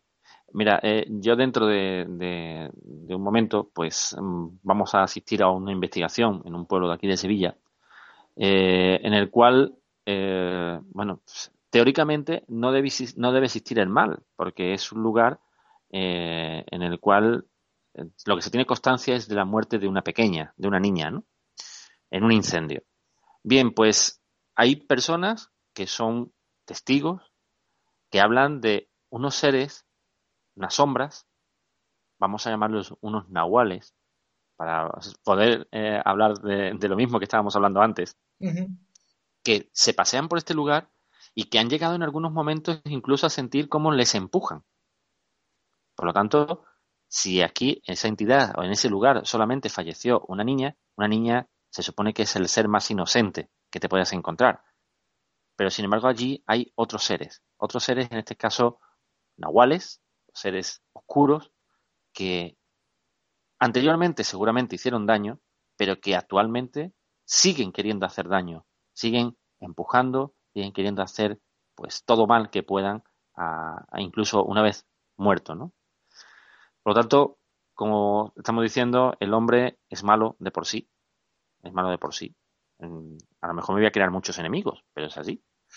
Eh, pero yo creo que la persona que es mala y que tiene esos sentimientos malos, mm, incluso después de muerto sigue siendo malo. La persona que es y que tire la primera piedra aquel que diga que, él no ha cometido nunca ninguna fechoría, ¿vale? Pues, eh, bueno, habrá personas que, evidentemente hará más bien y, y, eso es la esperanza de todos, ¿no? De que haya siempre personas que hayan que hagan más el bien que, que el mal, ¿no? Porque si no, como decía también aquel, que se para el mundo que yo me bajo, ¿no? Pues esperemos, esperemos que, esas entidades no sean las que nos encontremos nosotros ahora cuando vayamos a este lugar. ¿no? Hombre, pues la verdad es que, como los oyentes se supondrán, como llevamos ya tantísimos años, ¿no? El debate, pues por supuesto, sigue abierto y, pero bueno, pero yo te, por lo menos te, eso sí, te agradezco que, que hayas contribuido a que, a que sigamos teniendo esa, a que no dejemos nunca de pensar en estas cosas y que, nos las planteemos, que por lo menos que las tengamos en cuenta, porque como ya comentamos, ¿no? En el programa de David Dorado, ya comentamos que, que al menos, por ejemplo, eh, que la, el respeto y la, y la duda a las personas que nos cuentan estos casos, mm, por lo menos hay que tenerlo. Que luego pueda ser o no pueda ser verdad, vale, pero cuando tantas personas, como ya comentamos, no, nos están contando lo mismo, incluso algunas, eh, como hemos dicho antes también, que no se conocen de nada y te están contando cosas que tú ves tan curiosas, por lo menos que le demos la, la, oportunidad, ¿no? La, que nos planteemos las cosas. Así es, así Entonces, nada, eh, te, emplazo, te emplazo, David, a que en otros programas pues sigamos hablando de estos interesantes temas y, y a ver si en otra ocasión, siempre, siempre y cuando, por supuesto, con el consentimiento de la persona, que es muy importante porque comprendo que son cosas muy delicadas y serias, pero en otra ocasión me gustaría ver si pudiera ser posible, a ver si podemos tener la oportunidad de escuchar algún audio de algún, de algún caso que tú hayas investigado. Por supuesto, eso tenlo ya por, seguro de que para la próxima, pues alguna, de algún, algún audio de alguno de los tipos de, investigaciones que, estamos llevando a cabo, de estas últimas investigaciones que estamos llevando a cabo, pues te, te lo haré llegar para que los oyentes puedan también disfrutar de ello. Muy bien. Bueno, disfrutar entre comillas, ¿no? disfrutar entre comillas, ¿no? hay personas que, disfrutan con, ese tipo de cosas, yo entre ellas, ¿eh? Porque es verdad que, hombre, sí que es cierto lo que tú habías comentado en un momento del programa, que, que a lo que no conocemos, pues tampoco tenemos por qué tenerle miedo al 100%, porque, porque luego, sí, oye, por el hecho de no conocerlo, luego puede ser bueno, ¿no? Pero sí que es cierto que, que oye, que siempre, pues un poquito, como comentamos con la Ouija, sí que, no miedo, pero quizás la palabra sería eh, respeto, ¿no? Claro, es que el problema de la Ouija es que es el, mal llamado juego, no es ningún juego. Estamos hablando de un medio de transcomunicación y por lo tanto, como todo medio de transcomunicación hay que tener su respeto y hay que saber utilizarlo. Sí, ya en otro, en otro programa también tocaremos si eso el, si acaso el tema de las psicofonías que también tiene mucho para hablar y de las que y de las que al contrario de lo que mucha gente cerrada a estos temas pueda imaginarse, las psicofonías no se quedan, por lo menos los que, los que sí hacemos por preocuparnos por estas cosas, sí sabemos que no, que mucha gente pensará que, que son, bueno, grabaciones que ha dejado una persona en su casa y tal y tal. No, pero se sabe que ha habido estudios serios, serios en el sentido de, de personas, pues incluso hasta científicos, y que han, se han procurado buscar un sitio concreto donde poder grabar la, supuesta grabación lo más rigurosamente y seriamente posible. Por lo tanto. Incluso con, jaula, incluso con jaulas de Faraday, ¿eh? Es decir, sin que haya ninguna, eh, por fuera, ningún tipo de, alteración electromagnética que pudiera hacer que provocar, eh, provocara ese tipo de, de, sonido y sin embargo se han producido y se han recogido, ¿no? Entonces, nosotros eh, realizamos una serie, y, con esto no quiero hacer publicidad subliminal ni nada de eso, hacemos una serie de rutas del misterio por, Sevilla a lo largo de, los fines de semana y, demás. Eh, y nosotros siempre lo decimos, ¿no? Porque a lo largo de, estas rutas, pues ponemos siempre lo que son psicofonías que podemos sacar de los diferentes lugares que vamos visitando con, con los amigos que quieren acompañarnos, ¿no? Y esas psicofonías muchas veces nos preguntan, bueno, ¿y eso qué es? ¿Y eso qué no es? Y, siempre explicamos qué es lo que dicen, lo que no dicen, cómo se ha sacado esa psicofonía. Y nosotros lo decimos siempre, ¿no? Eh, ustedes estáis escuchando psicofonía o estáis escuchando parafonías, ¿no? Depende de, en cada caso. Pero lo que no vamos a decir nunca, porque nosotros no lo sabemos, es qué es una psicofonía. Nosotros no sabemos lo que es una psicofonía. Y la persona que me diga que sabe lo que es una psicofonía, yo actualmente lo pondría en cuarentena, al menos en cuarentena. Creo que nadie, ni siquiera los científicos, son capaces ahora mismo de explicar qué es una psicofonía. nadie. Podemos tener, pues, nuestros planteamientos, porque precisamente para terminar, te, te, quería preguntar, porque ya que hemos hablado de las posesiones demoníacas, se me ocurre lo siguiente, ¿no? Pero bueno, como planteamiento, ya para, para terminar podrían ser quizás, y siempre estamos, no, es inevitable, ¿no? Preguntando, planteándonos, pero bueno, podrían ser quizás esas voces mmm, que suenan en muchas psicofonías. Bueno, esas voces me refiero al supuesto ser del que provengan esas voces de la psicofonía. ¿Podrían ser esos seres los que luego actúan en estas posesiones de las que hemos hablado? Podrían ser, podrían ser, ¿por qué no? Mira, eh, nosotros hemos encontrado todo tipo de psicofonías. Hemos encontrado psicofonías de las cuales nos piden ayuda. Hemos eh, encontrado psicofonías en las cuales nos piden que les recemos un Padre Nuestro. Imagínate. Curioso. En el, en el cual le hemos llegado, y está grabada, y quizás sea la que te voy a mandar la próxima vez para que lo puedan tener los oyentes. Le hemos llegado a rezar el Padre Nuestro. Y una vez que le hemos rezado, he preguntado, ¿estáis bien ahora? Y nos han dicho, sí, gracias. Entonces, hay psicofonías de seres evidentemente, que están en el más allá, en, el otro lado, ¿no? Y que lo único que necesitan es ayuda para tener esa tranquilidad, esa paz que necesitan. Pero sin embargo hemos encontrado psicofonías en las cuales nos amenazan y nos dicen te voy a matar, o voy a por ti, o fuera de aquí, o infinidad de, de, psicofonías que, que, bueno, la verdad, muchas de ellas te dan a pensar que pueden ser ese tipo de ser que después pueden provocar esas posesiones de las que hemos estado hablando. Uf, la verdad es que creamos no, pero en el caso de que supongamos que sí, la verdad es que es escalofriante. Porque, bueno, de hecho, en el caso que nos has contado al principio del programa, eh, del niño este que estaba escribiendo en arameo, de hecho, lo que escribió, dijiste que era voy a por ti, ¿no? O algo así era. Sí, sí, es, es mío, o es, es mío, o es para mí. O sea, que estamos viendo que, que, tanto, que tanto pueden ser estos mensajes para bien o para mal. Lo que pasa es que, claro, el problema de esto es que al ser algo que tenemos que reconocer humildemente, que escapa a nuestro entendimiento, incluso en el caso de que la supuesta entidad, eh, aunque fuera negativa, si nos quiere, dijéramos entre comillas, atrapar en sus redes, mm, como ocurre con muchos contactados, por ejemplo, en el tema extraterrestre, Tampoco podemos saber, y yo esto siempre se lo hago tener muy presente a todo el mundo que le gusta, por ejemplo, el tema del contactismo, que no nos, no nos dejemos llevar porque supuestamente nos den buenos y bonitos mensajes, porque hay que acordarse de que algunos lobos a veces visten piel de cordero. Efectivamente. Entonces es un tema también delicado que también habría que, que, que pienso que, que tampoco nos podríamos dejar como muchas sectas y organizaciones que hay que la gente se vuelve fanática y creen que van a venir los extraterrestres a salvarnos. Y hay que tener mucho, mucho cuidadito con estas cosas. Yo a mí me da mucho miedo, Víctor, a aquellas personas que sin experiencia, pues digamos que por eh, la novedad que existe hoy en día con tantos programas de televisión, con tantos programas de radio, como son en el caso, por ejemplo, del tuyo o de, los que yo intervengo aquí en Sevilla, o infinidad de, de programas ¿no? que podemos encontrar hoy en día se meten en la aventura de realizar una investigación y sin tener en cuenta muchas de las cosas que hay que tener en cuenta, ¿no? Cuando tú realizas una investigación, lo primero que tienes que tener es respeto. Respeto hacia lo que vas a investigar y hacia el lugar que vas a investigar.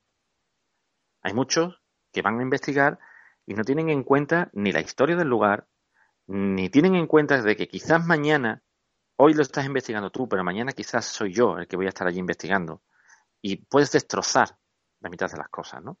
Entonces, esas personas que no tienen pudor a la hora de llegar a un sitio y comenzar una investigación, como yo he llegado a ver, ¿eh?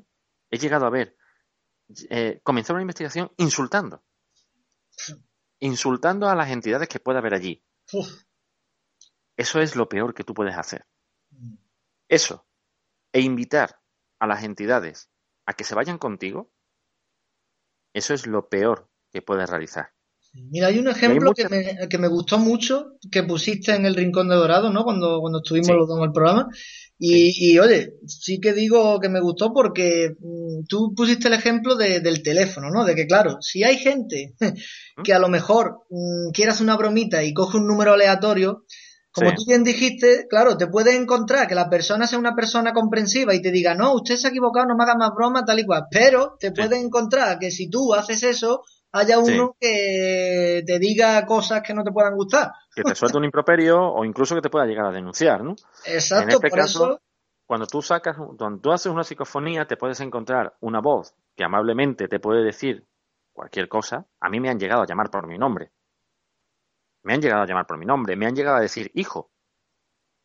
Pero ha habido entidades que nos han llegado, ya digo, a insultar a insultar y a insultar con palabras muy duras, ¿eh? incluso amenazar, a decir os voy a matar o te voy a matar, o incluso decir iros de aquí. Una voz, eh, eso eh, quizás eh, si, si, entras en, YouTube, nosotros tenemos subido algunos programas de voces del misterio.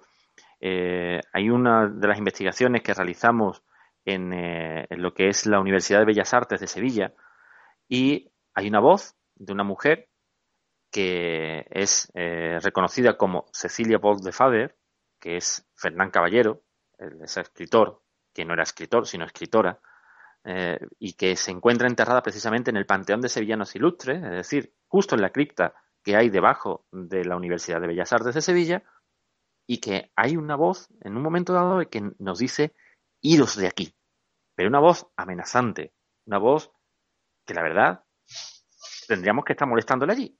De esa forma que nos dice las cosas, le teníamos que molestar. Ahí muchas veces nosotros gastamos la broma y decimos, la broma que no es tan broma, que es, que es real, ¿no? Decimos que en los ratos libres nos dedicamos a, hacer contabilidad de cuántas psicofonías tenemos y, cuántas, y, y, cuáles son los mensajes que nos mandan en esas psicofonías, ¿no? Y la mayoría de ellas son idos de aquí, marchaos, te voy a matar, vete.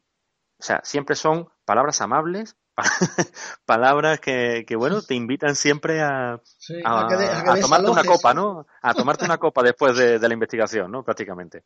No, es que está claro que, que, para todo, pero vale, para todo en la vida hay que usar el tacto y la, y la cabeza que para algo la tenemos, ¿no? Más que porque, claro, mira, yo me acuerdo, pues fíjate, cuando yo vivía en Málaga, me acuerdo que en su día, pues claro, fui al cortijo jurado, me metí allí en plan, venga, la aventura, pero claro, es que a veces ya no es solo, mm, ya no solo el peligro de que aunque, no, aunque bueno, que yo sí creo en ello, ¿no? En lo, paranormal, pero ya no solo el peligro de que pueda haber una entidad, no, ya es que el propio peligro físico, es que hay lugares que están abandonados, que hay sitios que están en mal estado, que te puedes caer y pegarte un batacazo, entonces hay que ir con cuidado. Y claro, hay muchas personas se meten a lo loco y... El problema, Víctor, es que hay muchas personas que se meten, como tú bien dices, a lo loco, pero además es que tienen la imprudencia de ir de noche a un lugar que no conocen, sí, peor cuando la, primera regla para un investigador es que si vas a ir a un sitio de que no has estado nunca, es ve de día,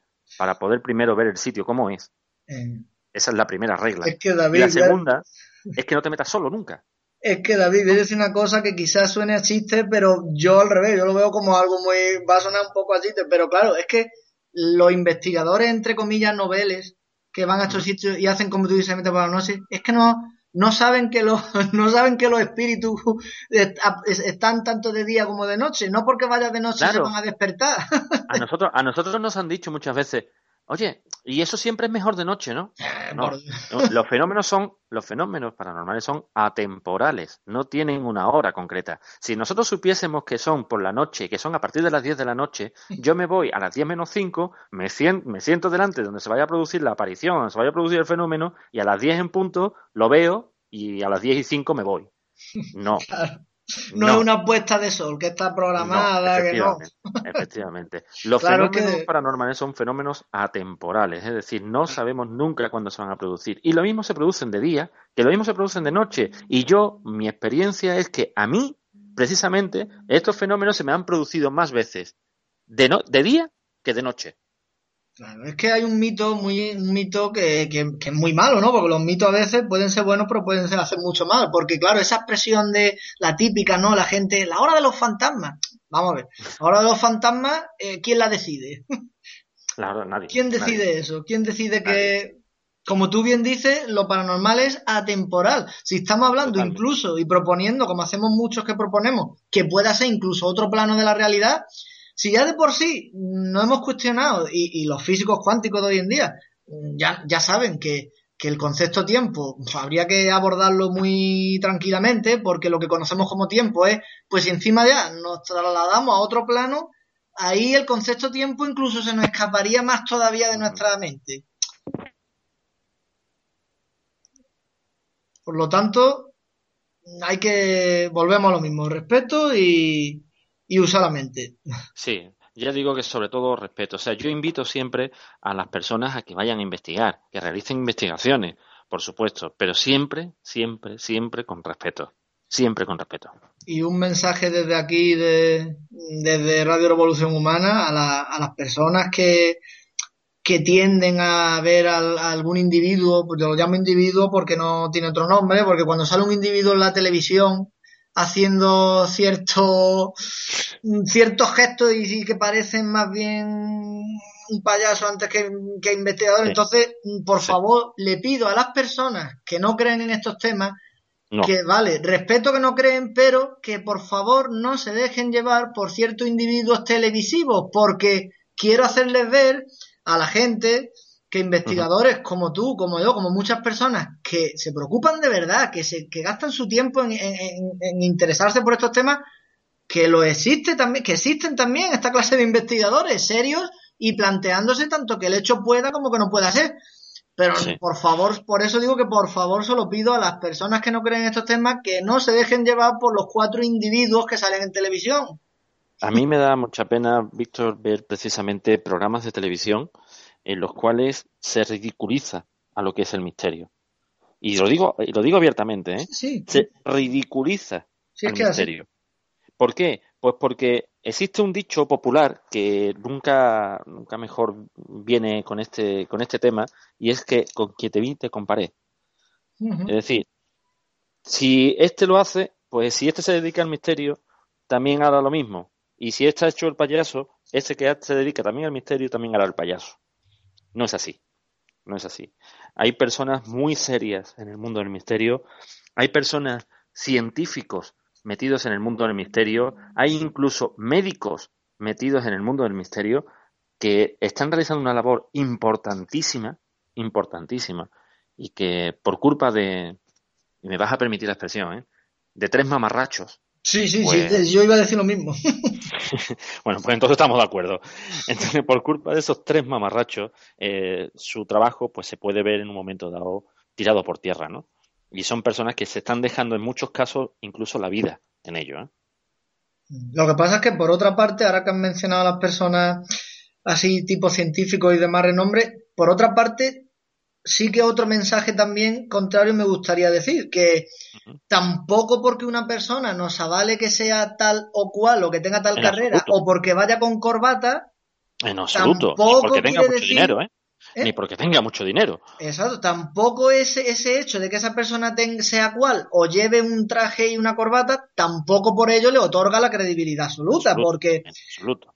porque también hay muchas personas que a lo mejor, pues, Y por muy famoso que sea, tampoco, ¿eh? exacto, porque hay personas que a lo mejor, pues, oye, pues a lo mejor no tienen una carrera o no son esos, Pero eso no quita que luego a su manera recopilen cientos de datos, hablen con muchísimas personas, se preocupen por el tema seriamente, hablen con gente que sepan del tema.